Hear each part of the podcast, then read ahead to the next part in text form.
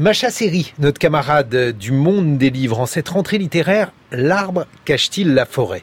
Oui, et c'est une expression qui est à prendre au pied de la lettre. Le, paradoxe est le suivant.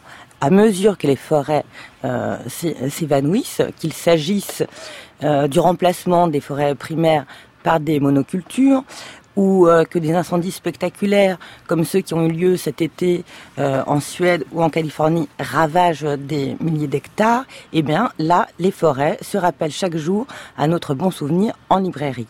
Les arbres sont des témoins séculaires qui ont jadis donné aux hommes le gîte et le couvert et donné un refuge aux amants comme aux persécutés. Enraciné dans les mythes de l'Antiquité dans les contes populaires, le thème sylvestre fait en effet florès en librairie. Les essais sur la vie secrète des arbres ou les bienfaits de la sylvothérapie se multiplient tandis que les romans sentent l'humus. Le dernier exemple en date est le beau récit du grand écrivain américain Richard Powers.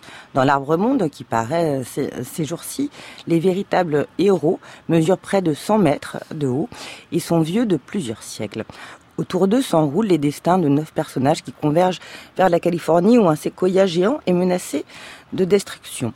Dans l'entretien qu'il a donné au Monde des Livres, Richard Powers confie avoir été stupéfait de découvrir, lors de ses recherches pour ce livre, que 95% à 98% des forêts américaines ont été abattues. Les arbres, nous dit-il, sont des créatures bien plus sociables et sociables que nous l'imaginons. Toutes ces découvertes euh, qu'il a menées pendant près de six ans ont profondément changé sa manière d'être au monde, dit-il. Et Powers nous force à nous poser cette question pour notre avenir.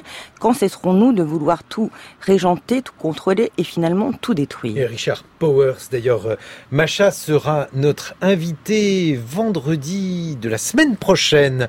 L'édition détruit-elle les forêts? Car il faut bien couper du bois pour qu'on puisse feuilleter des livres. C'est votre interrogation également, Macha. Euh, oui, c'est en effet euh, la, la, question euh, que nous nous sommes euh, posées dans le cadre de, de, de, ce dossier que nous consacrons aux forêts. Donc, nous, nous, avons mené une petite enquête sur l'origine de, la pâte à, papier et les pays d'impression pour voir, pour évaluer les risques qui sont associés à la fabrication d'un livre. Précisons tout de suite euh, que chaque année, l'édition française consomme 185 000 tonnes de papier par an, ce qui finalement ne représente que 6%, 6 du marché, bon, ce qui est extrêmement peu. La finalité de cette enquête était de savoir si les éditeurs sont engagés dans une démarche qui est éco-responsable, qui vise à protéger l'environnement. Est-ce qu'ils recourent à du papier issu de forêts gérées durablement? Est-ce qu'ils utilisent du papier recyclé?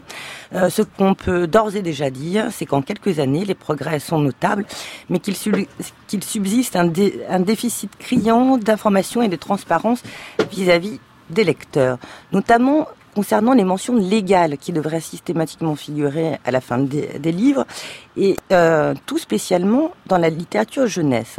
En mars de cette année, WWF France a conduit une étude euh, très sérieuse et très complète sur euh, cette édition jeunesse, soit 20% du marché du livre en France, qui constitue vraiment un segment à risque.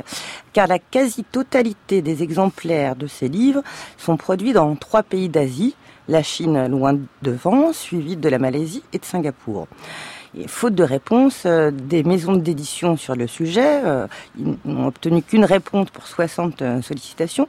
WWF a fait une analyse en, en laboratoire de 108 papiers contenus dans 60 livres.